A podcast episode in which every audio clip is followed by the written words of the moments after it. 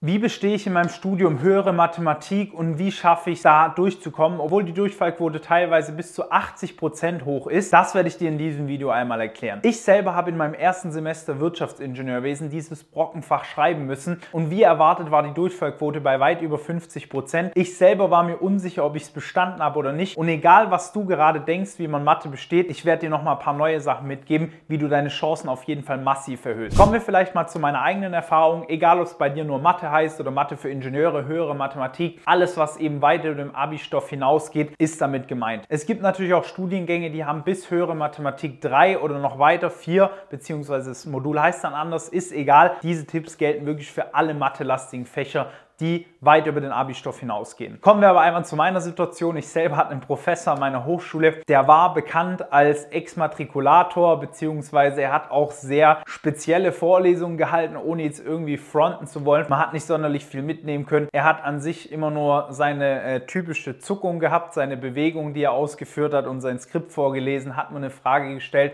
hieß es meistens, diese Informationen sind so trivial, ich wiederhole diese nicht. Schauen Sie einfach selber im Skript nach. Das Skript sah nur leider aus wie hieroglyphische äh, Schriftzeichen beziehungsweise irgendwas, was man nicht so richtig entziffern kann, wenn man noch nie mit der Materie sich beschäftigt hat. Und ich selber war im Abi sehr, sehr gut, muss man sagen. Also ich hatte 15 Punkte, also sehr gute Leistungen und habe trotzdem enorm gestruggelt, diese ganzen Folien zu verstehen, weil es waren halt 400 Stück und die musst du ja alle irgendwie lernen. Also wie schaffst du es jetzt, dieses Fach zu bestehen. Ich habe an dem Tag, wo die Klausur geschrieben wurde, muss man sagen, ein ganz normales Gefühl gehabt und habe gedacht, hey, könnte vielleicht reichen. Ich bin lustigerweise drei Tage später dann in Urlaub gefahren, beziehungsweise war nur ein Städtetrip und auf der Autobahn, das weiß ich noch ganz genau, hieß es in unserer Studiengruppe, HM1 ist draußen. Und das war für mich der Moment, wo ich mir dachte, okay, rechts ranfahren, ich bin 200 km/h schnell gefahren, ich war noch nie so schnell bei Null, bin rechts rangefahren, habe geschaut, 3,3. Ist keine Topleistung, nichtsdestotrotz habe ich damit zu den besten 20% gehört.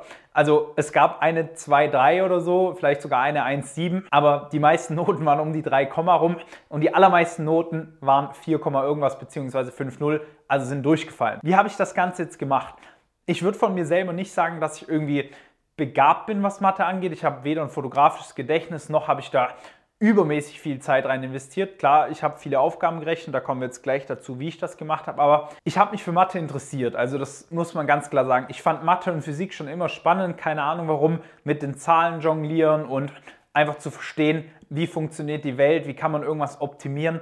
Da ist Mathe einfach eine sehr gute Grundlage. Also Mathe und Physik sind generell schon spannend, aber auch wenn man in die freie Wirtschaft gehen möchte und beispielsweise Mathe studiert hat, diese Leute sind, sofern die sozial nicht komplett inkompetent sind, sehr, sehr gefragt, auch überall in der ganzen Firma. Aber das ist ein anderes Thema. Wichtig ist, dass du einfach ein Interesse dafür entwickelst, ein persönliches. Und das ist der erste Tipp, den ich dir mitgeben kann, dass du dich einfach fragst, was bringt mir das jetzt, das Fach zu lernen? Warum soll ich noch kompliziertere Mathematik machen? Einfach mal einen Praxisbezug finden und einen persönlichen Bezug, wo du sagst, macht mir Spaß, ist jetzt nicht meine Lebensaufgabe, aber kann ich mich schon mal ein paar Stunden mit beschäftigen am Tag vor der Klausur. Zweite Sache, die ich gemacht habe, wenn der Professor sagt, beispielsweise ein Thema kommt dran, wie Polynomdivision oder ich weiß es nicht mehr, ist schon fünf, sechs Jahre her, aber irgendwelche anderen Themen und du weißt ganz genau, es gibt einfach fünf, sechs verschiedene Möglichkeiten oder Arten, auf die die Polynomdivision drankommen kann, dann schau dir die bitte doch alle an und nicht nur drei oder vier und lerne auf Lücke. Ich beispielsweise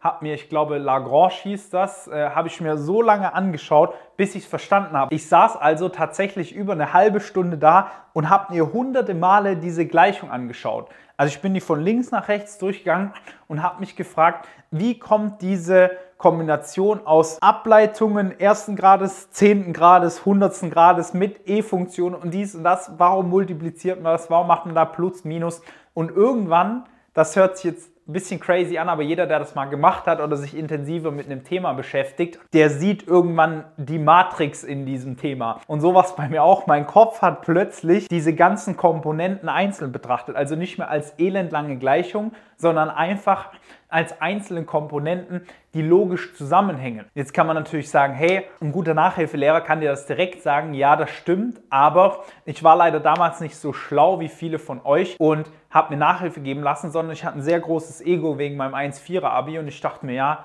was soll mir so ein Studium anhaben? Ja, hat man dann gesehen, die ersten paar Semester waren ziemlich schlecht bei mir oder mittlerer Durchschnitt. Und ich bin aber dann tatsächlich nach sehr viel Zeitaufwand darauf gekommen, hey, das sind einzelne Komponenten und du musst die einfach miteinander verrechnen. Das heißt, steck da auch die Zeit rein. Wenn du persönliches Interesse aufgebaut hast, ist der zweite Punkt wiederholen, wiederholen, wiederholen. Es ist nun mal in mathematischen Fächern so, du kommst da nicht drum rum. Du musst diese Schemata aus dem FF können. Der Mathelehrer wird sagen, ich muss dich um 3 Uhr morgens wecken können und das muss wie aus der Pistole geschossen kommen. Ob man da jetzt ein Fan davon ist oder nicht, ich selber kann sagen, mir hat es enorm geholfen. Das heißt, ich habe es irgendwann gecheckt, wie der Hase läuft und dementsprechend dann auch verstanden, wie das ganze Thema funktioniert, uns in der Klausur auch zu 80 Prozent korrekt anwenden können. Ja, also ich habe mir 80 Prozent der Punkte bei der Aufgabe geholt. Die dritte Sache, die enorm hilft, ist, sich auszutauschen. Und zwar auf eine Art und Weise, wie ich es gemacht habe. Du suchst jemanden, der schlechter, schlechter ist als du oder weniger verstehst als, versteht als du,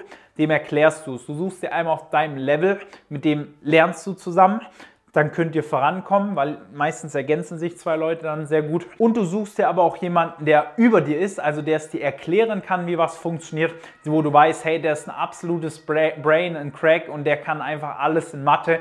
Vielleicht bezahlst du ihm 10, 15 Euro die Stunde, nimmst du einfach einen sehr guten Nachhilfelehrer, whatever. Wenn du Probleme in einem Fach hast, dann ist es auf jeden Fall ratsam. An alle, die feststellen, dass sie an den absoluten Grundlagen scheitern, bitte quält euch dann nicht durch Mathe im ersten Semester, ja? Dann schiebt es lieber ein Semester oder schiebt alle mathematischen Module in einem Semester, zieht andere vor und lernt die absoluten Grundlagen. Ich hatte leider einen Kommiliton, ein sehr guter Kumpel von mir, oder was heißt leider, er ist trotzdem im Drittversuch mit 4-0 durchgekommen.